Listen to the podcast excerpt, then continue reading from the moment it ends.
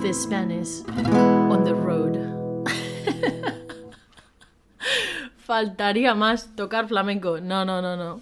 Bienvenido, bienvenida a The Spanish on the Road, un podcast para estudiantes de español de nivel intermedio alto en el que aprenderás muchas cositas y expresiones. Para conseguir las transcripciones de los primeros episodios de este podcast, ve a thespanishontheroad.com y suscríbete a mi newsletter.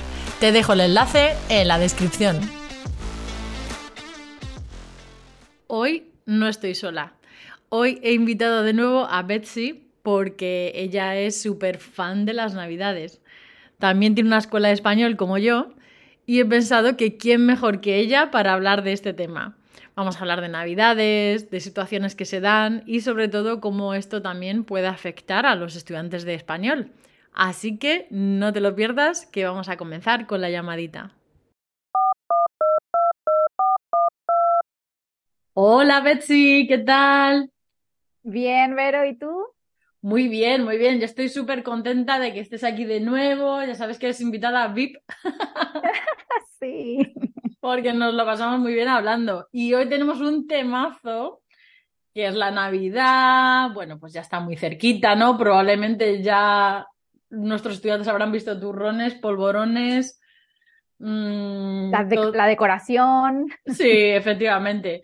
Sí, y bueno, mi primera preguntita para que hablemos de este tema y que ellos pues adquieran este vocabulario es si tú eres fan de las navidades, ¿te gustan, no te gustan? Yo soy fan, fan enamorada de la Navidad. ¿Sí? sí no eres el Grinch. Bueno, yo estoy ahí, ¿eh? En un punto medio. No, no llego al, al, nivel de Grinch, ¿vale? Pero mmm, tampoco soy súper fan, ¿vale? De las navidades. Pero bueno, tiene sus cosas buenas y malas. ¿Cuáles son las buenas para ti?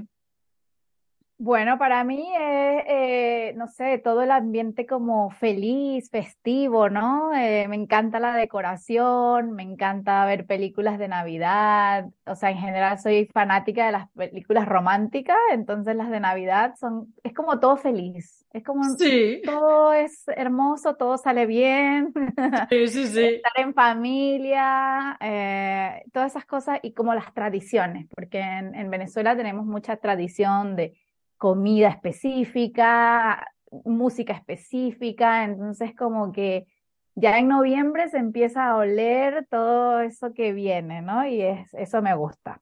O sea que tenéis dos meses de Navidad, me estás diciendo. Hasta tres casi, porque luego hasta enero, o sea.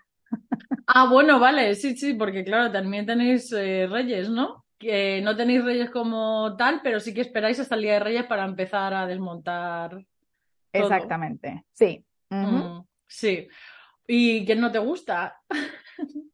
Ay, bueno, lo que no me gusta es todo el estrés que se genera alrededor de eso, ¿no? O sea, no solo estrés de todas las actividades que a veces hay que hacer y a veces no queremos hacer, como no sé, tal vez fiestas este, con, en el trabajo con gente que no te gusta o comprar regalos a personas que no conoces y eso es difícil.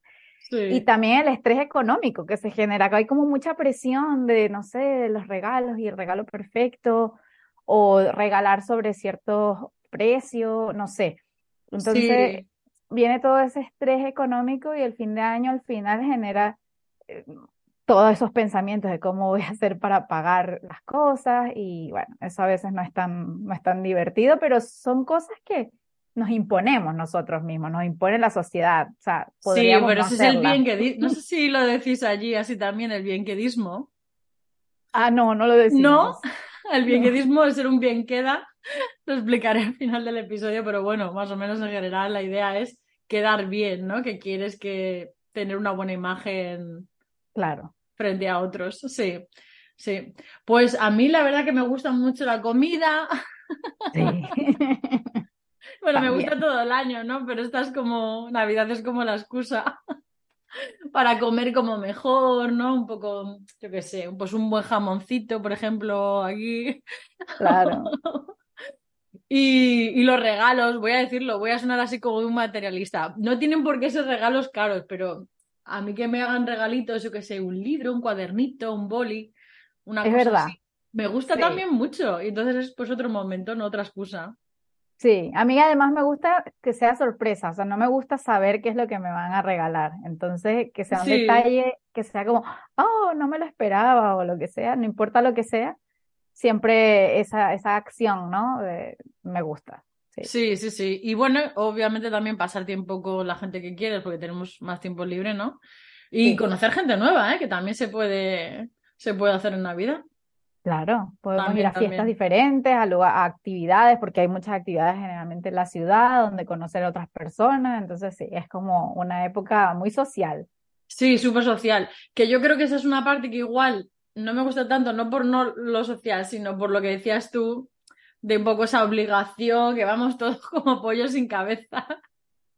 Yo no sé Sí, si tú lo notas en, en tus clases, ¿no? Por ejemplo, que, pues bueno, a nuestros estudiantes, ¿no? A mis estudiantes les empiezan a salir una cena aquí, otra cena allá, y los veo como muy estresados, ¿eh? Digo, uy, Sí, porque está la cena del trabajo, la de los amigos, la de la familia, y si hay cumpleaños entre medio, también. Entonces, eh, sí, es como mucha actividad y tienes como que llegar a todo, ¿no? Y también dependiendo de, de, de tu, del país de donde estén nuestros estudiantes, hay ciertas tradiciones y ciertas fechas que tienen que, cumplir, ¿no? O que, o que deben cumplir, porque bueno, es, es lo que les gusta a ellos también, es sus, sus propias tradiciones y no coinciden necesariamente con las de nosotros. Entonces, ahí eh, hay que ir balanceando entre sus días festivos y nuestros días festivos y al final es bastante difícil, eh, todos están un poco distraídos. Sí, sí, sí. Y tú estás ayudando con, con eso exactamente, ¿no? Ahora a tus estudiantes, bueno, a tus estudiantes, los que tienes y posibles estudiantes, ¿no? Cuéntanos un poquillo. Sí, sí, este año he creado el taller eh, de Navidad, un taller de Navidad especial para que justamente eh, aprendan no solo eh, las frases que puedes usar en, en Navidad, en el, en la fecha de, de que te vas a reunir con tu familia, pero sino también la cultura, lo que esperar de ese día, qué esperar del día de Navidad, qué esperar del día de, de Año Nuevo, las tradiciones para que no haya ese choque con las expectativas de lo que tú esperas y de lo que es realmente. Y entonces así te ayudas a conectar mejor con la familia hispana, porque bueno, justamente mis estudiantes apuntan a eso, son personas que sus parejas o tienen familia que habla español y bueno, si esta es la época donde vas a ir a visitar a tu familia, pues estar preparado para qué es lo que esperar en estas fechas. Sí, sí, sí, porque, eh, claro, se supone que debemos esperar, bueno, ¿no? Debemos eh, alegría, relajación y tal, pero que a veces es un desafío importante y un choque cultural, ¿no? Sí, exactamente. O sea, con la tradición, no sé, las comidas o las horas, las fechas en las que se hacen, cuándo abres los regalos, cómo te vistes, qué llevar, Sí. qué no llevar. O sea, son como detallitos que con este taller de Navidad en español les voy a ayudar a que se sientan un poco más tranquilos y más felices de conectar ese día con, con la familia hispana. Sí, sí, sí, perfecto. Bueno, y si quieren, si hay alguien interesado en el taller, ¿dónde pueden encontrarlo? Sí, en mi página web spanishlanguagejourney.com slash Navidad. Y ahí ingresan sus datos y les va a llegar la información sobre el taller, que va a ser los primeros días de diciembre. Antes de que, de que empiece la locura, ya van a estar Sí, para que preparados para eso. es importante, cuanto antes mejor, cuanto antes mejor. Así es, Sí, sí, porque claro, hay muchas cosas de las que se pueden hablar y situaciones que pueden suceder durante la Navidad, ¿no? Y por ejemplo, yo creo que una de ellas, no sé si tienes tú alguna anécdota, puede ser mm, cuando llega el momento de hablar de los cambios en la vida, ¿no? Porque a veces pues has quedado, lo que dices tú, ¿no? Con tu tío, el primo que es hispanohablante o tus amigos y ahí os pones un poquito al día, ¿no? Sobre estos cambios trucos podríamos decirle, por ejemplo, a estos estudiantes de español qué frases pueden utilizar o cómo pueden escuchar mejor? No sé, ¿qué se te ocurre así para ayudarles cuando este tema surja en la cena, por ejemplo? Bueno, seguramente van a hablar de temas de familia, ¿no? ¿Te has casado? ¿No te has casado? ¿Has tenido hijos? Eh. ¿en qué grado, en qué grado, en qué escuela está tu hijo? Siempre terminamos hablando mucho de eso. O estás con, con pareja o no. Entonces, como aprender cuáles son esas preguntas posibles para Sí. poder tener tu respuesta más cercana, si es lo que deseas, porque también pasa que a veces hay también mucha presión en, en decir todo sobre tu vida y tal vez tú no quieres, porque hay que advertir que las familias hispanas somos bastante entrometidas en las vidas y queremos saberlo todo, Sí, pero no de, de forma negativa, sino que es parte de, de, de, de la cultura. Entonces, bueno, también saber qué cosas quieres decir y qué cosas mejor no, no decir. sí, sí, total. Además, bueno, claro, es una lección, ¿no? Yo lo hablaba en un email de, para mi lista de, de los estudiantes que tengo, que, bueno, se pueden apuntar en thespanishontheroad.com. Es una newsletter gratuita. Y justo hablaba de la resistencia pasiva en Navidad, ¿no? O sea, el- porque tú puedes también, o sea, puedes estar preparado y entrar en la conversación o no. Exacto. Entonces, tengo una amiga que es que es muy graciosa, y yo contaba en el email este, ¿no? Que decía, yo hago resistencia pasiva, es decir, me dejo al lado una cerveza o una copa de vino o lo que sea, y entonces con lo que no quiera, en los temas en los que yo no me quiero meter, directamente digo, ah, sí, pues no lo sabía, y entonces, pum, y bebe un Y poco. tomas. Y, Claro. y toma, y venga. Y entonces, otra pregunta. Es que las mujeres, yo qué sé, tal, tal, tal, deberíais, o los hombres deberíais. Tú dices, mm, ah, sí, no, no lo sabía. Qué bien. Pues todo bien. Estoy de acuerdo. Buenísimo. Aunque No no estés. claro, claro. De hecho, es que a mí sí me gustó porque dije, en realidad, no hace falta que digas que estás de acuerdo, siempre dices, ah, sí, y no es ni Claro, sí, tú no. lo dejas hablando, no tienes que interactuar. en la ambigüedad. Pero bueno, también está muy bien eso, que aprendan lo que dices tú. Yo creo que tú te enfocas mucho en qué esperar, las costumbres, las maneras, etcétera, ¿no? Sí, Sí, eso está enfocado el, sí. el taller, obviamente. Además que mis estudiantes son, eh, eh, eh, mis estudiantes son básicos e intermedios, entonces también como Sí. prepararlos para hablar, aunque sea un poquito, entender lo que les están diciendo, pero obviamente en estos niveles no podemos esperar una gran eh, conversación tan profunda, pero sí ir preparados para no sentirse como y que no Sí. entiendes nada, ¿no? Sí, Eh, que eso es muy que frustrante. Exacto. Sí, yo sí que es verdad que como la mayoría de mis estudiantes son nivel intermedio, intermedio alto más bien, pues sí que les enseño ya un poquito, inclusive, pues eso, ¿no? Como a reaccionar claro. con expresiones, a reaccionar con ironía también, porque también es parte, ¿no? Sí. El poder ser tú, ¿no? Y poder decir, ah, sí, me estás tomando el pelo, pues yo también voy para allá. Claro, claro, exacto. Y ahí ya pueden empezar a salir los trapitos sucios entre Exacto, familiares y amigos. Sí. Y otra cosa súper curiosa de las cenas, no sé qué piensas tú, bueno, de la cena de las Navidades, ¿no? Es que parece, o yo siento, no sé qué piensas, que todo permanece igual. O sea, ha pasado un año, te ha podido pasar de todo, pero llega la cena de Navidad, por ejemplo, Nochebuena o lo que sea, ¿no? En el momento que te juntas con, con esta familia, con estos amigos, y dices, madre mía, si es que no ha cambiado nada. No sé si te pasa a ti esto. Pues fíjate que no, no lo he sentido, no lo he sentido así. Tal vez puede ser porque, bueno, acá yo como vivía en Venezuela unos años y luego ya llevo 10 aquí en Chile, pues no, no siento tanto eso como todo sigue igual, porque hay una vida aparte que dejé y acá es otra vida nueva. Sí. no lo he sentido tan así y para mí la Navidad es como ese reencontrarme con mi familia de acá y con mi familia venezolana que está aquí para Sí. traer un poquito de estas tradiciones que son de Venezuela. Entonces es como un momento muy de recordar y añorar eso que, que vivíamos antes. Entonces Sí. yo creo que por eso tal vez no, no lo siento tan así. Ah, qué curioso, fíjate. Claro, a mí sí que me ha pasado al volver a España que era como en plan de, pero bueno, aquí no ha cambiado nada. O sea, Claro. las mismas, las Todo sigue mismas, igual. las mismas conversaciones, la misma- las mismas bromas y digo, uy, para mí ha sido un poquito, sí, sí, choque cultural, ¿eh? Actualizar, actualizar. Sí, sí, totalmente. Y bueno, como tú comentabas un poco al principio, todo esto nos puede llevar a cierto estrés, ¿no?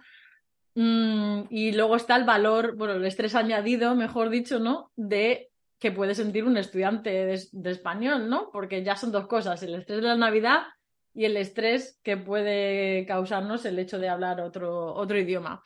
¿Qué consejos sueles dar tú o qué consejos nos puedes dar hoy para lidiar con esto? Bueno, yo creo que, como dijimos antes, también tener claro cuáles son esos límites, qué cosas sí quieres hablar y qué cosas no quieres hablar y poder tener respuestas como prepara medio preparadas, entendiendo que, que no quieres sentirte muy, eh, eh, ¿cómo se diría? Improvisar. Es difícil improvisar cuando no tienes tanto nivel, ¿verdad?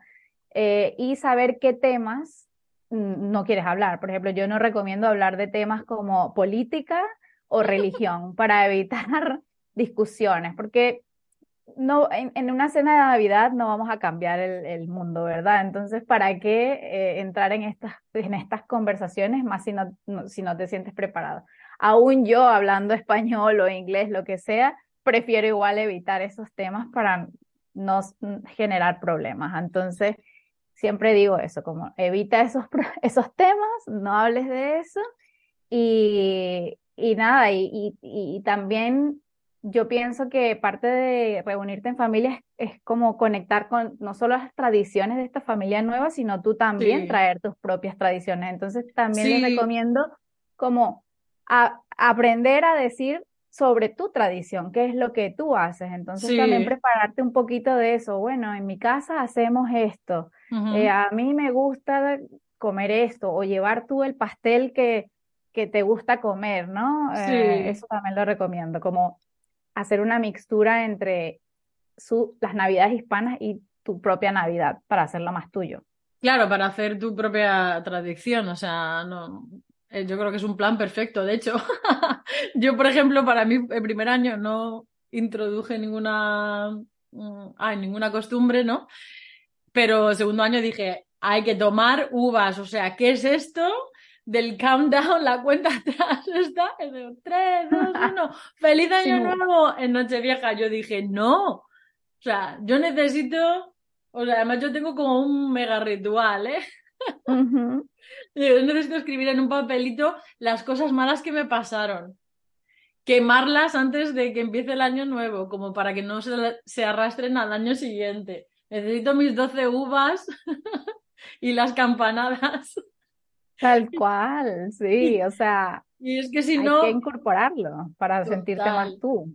total, total. Y yo lo noté mucho eso, ¿eh? Fíjate que es súper curioso, sí. El primer año solo quise celebrarlo a versión, bueno, norteamericana, en concreto como se celebraban en esa casa, ¿no?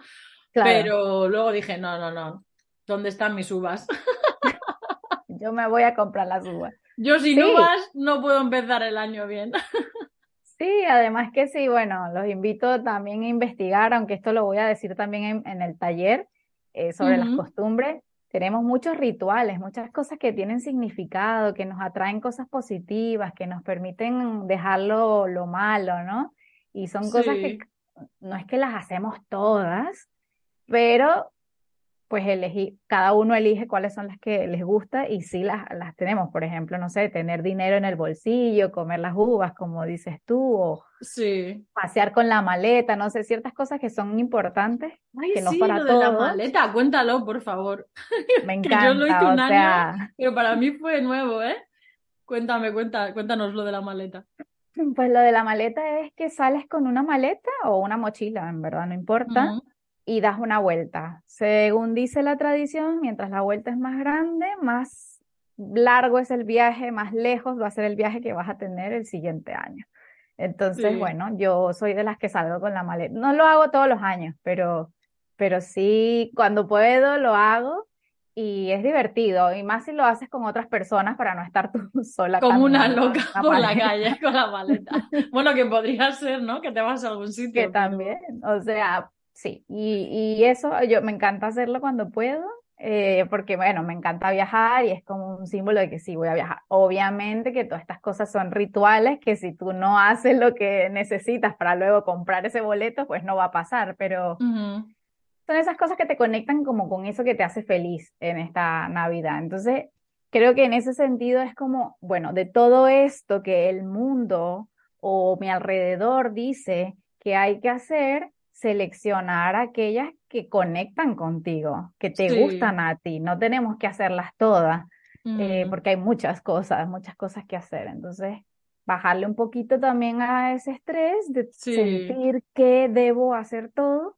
y elegir aquello que sí quieres hacer y lo que no, no, y, y está bien también, ¿no? O sea, si, sí, por ejemplo, tú dijiste que te gusta escribir lo de lo que quieres, lo que dejaste, lo malo y tal, pero si a, sí, a ti, a ti estudiante, eso te causa mucho estrés, pues no lo haces, no tienes que hacerlo ahora, lo puedes hacer en otro momento, o sea, el, sí, la Navidad no es como que al otro día ya todo cambie, es un nuevo mundo, no, es un día más.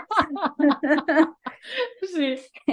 y tu limpieza, tu limpieza y análisis de vida lo puedes hacer mañana, como en enero, como en junio, o sea, que también hay que bajarle un poquito a eso porque Sí, hay mucho bombardeo, ¿no?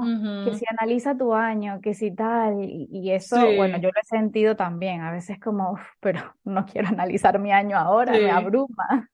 Sí, Sí, ¿no? Bueno, a mí sí que hay una cosa que me gusta hacer y es lo de los propósitos de Año Nuevo, que de hecho he grabado con Azara hoy también para hablar sobre esto, porque sí que es algo que me gusta, pero no considero que haya que esperar hasta enero. O sea, yo es una cosa que voy haciendo y voy cambiando durante el año. Pero bueno, también es otra forma de practicar español, de hecho. exactamente, sí. Prepararte los propósitos, por ejemplo, de Año Nuevo, mm, y escribirlo y hacerlo en español. Oye, ¿por qué no? También Sí, es. yo también Sí, siempre les recuerdo, les, les recomiendo a mis estudiantes que escriban en español y esta es una buena oportunidad para escribir deseos, para escribir la carta de Navidad, si es que sí. envías cartas, por ejemplo, en Estados Unidos, que suelen enviar las cartas de greetings de, año- de Navidad, Ah, sí, sí, sí. puedes probar enviarle la carta en español a tu familia hispana este año, por ejemplo, ¿no? O, en inglés y español. Eh, hay que ir eh, trayendo el español a nuestra vida día a día, no esperar Sí, solo al momento de clase formal o al momento de estudio. Claro, sí, sí, totalmente. Y yo como último, porque estábamos hablando de lo de los estreses y tal, también diría, porque tú decías eh, bastante sobre el tema de, bueno, costumbres, ¿no? Y, y demás. A la hora de hablar español, mm, yo siempre le digo a mis estudiantes, por favor, no pasa nada. O sea, quiero decir, tú sabes la dificultad. Ya no es por si no es por el español, es que estaré igual con otro idioma. En Navidades Sí, la gente come mucho, bebe mucho, tiene la boca llena, no pronuncia bien, unos están más sobrios que otros. Quiero decir, un poquito de relax si tú quedas con tus amigos hispanohablantes o familiares hispanohablantes, que si estás teniendo problemas para entenderlos, pues es normal, ¿sabes? Pero no es por tu nivel de español. ¿Tú qué Exacto. consejo darías como último para est- evitar este estrés añadido que tiene el estudiante de español? Yo siempre le digo a mis estudiantes que lo importante es comunicarse, o sea, no tiene que ser perfecto. Si te Sí, equivocaste, todos nos equivocamos, o sea, yo también a veces digo, cometo errores. Eh, dependiendo del contexto, a veces es difícil escuchar si hay muchas personas hablando, si están hablando muy rápido, si han bebido un poco más. O sea, no pienses que este es como el test del año que para aprobar el para el nivel DELE. de...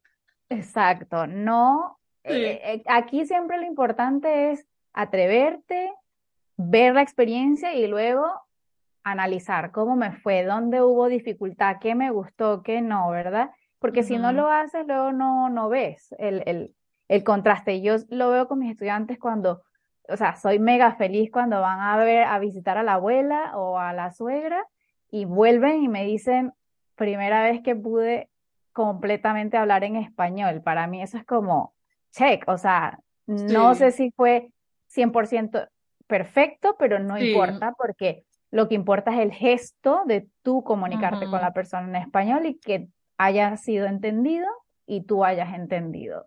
Sí, que haya nadie una comunicación. un examen. Y ojo que siempre va a haber el familiar o el amigo que va a hacer un comentario negativo y que va a esperar de ti más.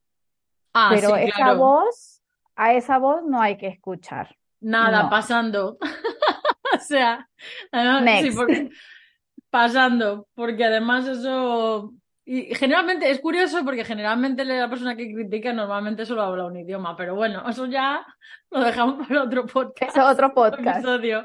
Totalmente. Pero, Pero, que sí, final... que estés alerta de eso, ¿no? O sea, que va a haber unos que van a estar muy impresionados con tu esfuerzo Sí, y va a haber otros que no, y esos que no, no importa, porque lo que va a importar es tu experiencia, qué viviste tú, cómo te sentiste tú y cómo se sintió esa otra persona que está feliz de que tú estés hablando y haciendo ese, ese esfuerzo, porque es un esfuerzo de tiempo, de dinero, es una inversión. total. Entonces, siéntete Ujú. feliz de, de estar haciéndolo y estar preparándote para eso y esa Sí. satisfacción. Y además es que, bueno, al final, es que independientemente del nivel, ¿no? Como decías tú, tú estabas hablando de un nivel, yo estaba hablando de intermedio, intermedio alto, ¿no? Que es eh, la mayoría de mis estudiantes.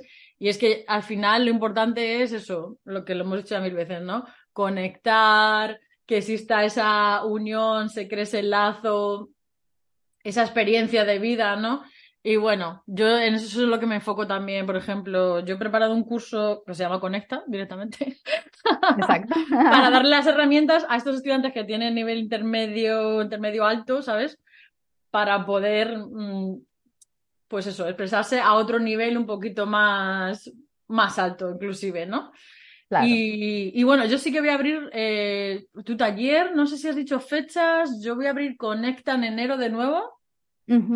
Ya se abren inscripciones, no para todo el mundo, claro, porque no puedo atender a todos los estudiantes, así que es importante estar atentos. ¿Y tu taller, eh, para cuándo lo tienes? Para que se Mi vayan taller es para los primeros días de diciembre. Ahí luego les voy a dar Ah. los detalles, pero la idea es que se inscriban ahora en este, en este formulario, porque luego les va a llegar toda la información. Así Ah, que vale, lo re- les recuerdo que es en SpanishLanguageJourney.com slash Navidad. Y ahí está el formulario y ahí les voy a ir yo después eh, dando toda la información de la fecha, este, para que se Sí, pero que ya se pueden apuntar, entonces, Ya se pueden apuntar el día de hoy y no se preocupen que va a ser un sábado, entonces no va a chocar con las agendas de, de trabajo de nadie. Así que eso sí, es un sábado, eso sí lo puedo decir. Sí, sí, sí, vale, genial, perfecto. Pues nada, yo creo que hasta aquí el tema de hoy. Esperamos que les ayude mucho, ¿no? A mejorar su vocabulario y sus habilidades para estas fiestas que vienen.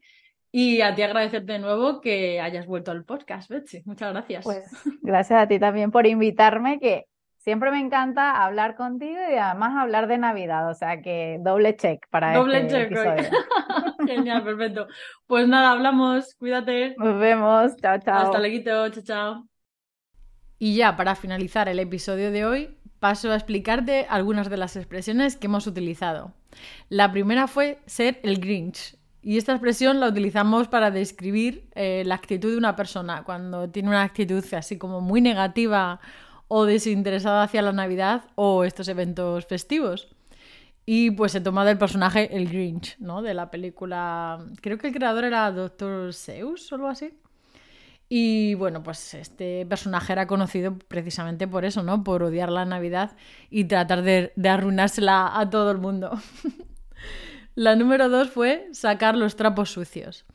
Esto lo utilizamos para eh, hablar de cuando alguien quiere revelar secretos o detalles vergonzosos de la vida de otra persona, ya sea su vida personal, familiar, profesional, etcétera, ¿no? Y bueno, pues claro, cuando decimos sacar los trapos sucios es que se está exponiendo eh, pues, aspectos negativos de otra persona o conflictos que ha habido anteriormente y que normalmente se mantendrían ocultos, pero que por ejemplo, pues es común sacarlos mmm, en discusiones familiares, navidades, etcétera, etcétera. Y ya la última es el bienquedismo, que deriva de la palabra bien queda, que bueno, se refiere a esa tendencia de actuar de manera excesivamente complaciente, es decir, people pleaser, ¿no? Que quiere agradar a todo el mundo y que quiere tener una imagen social muy buena y bueno, al final lo malo es que sacrifica pues sus propias preferencias y sus necesidades solo para quedar bien. Y bueno, eso es todo por el episodio de hoy. Espero que hayas aprendido mucho y que hayas disfrutado. Si quieres descargarte las transcripciones de los primeros episodios y conocer sobre mis servicios, ve a thespanishontheroad.com y suscríbete a la newsletter. Nos vemos.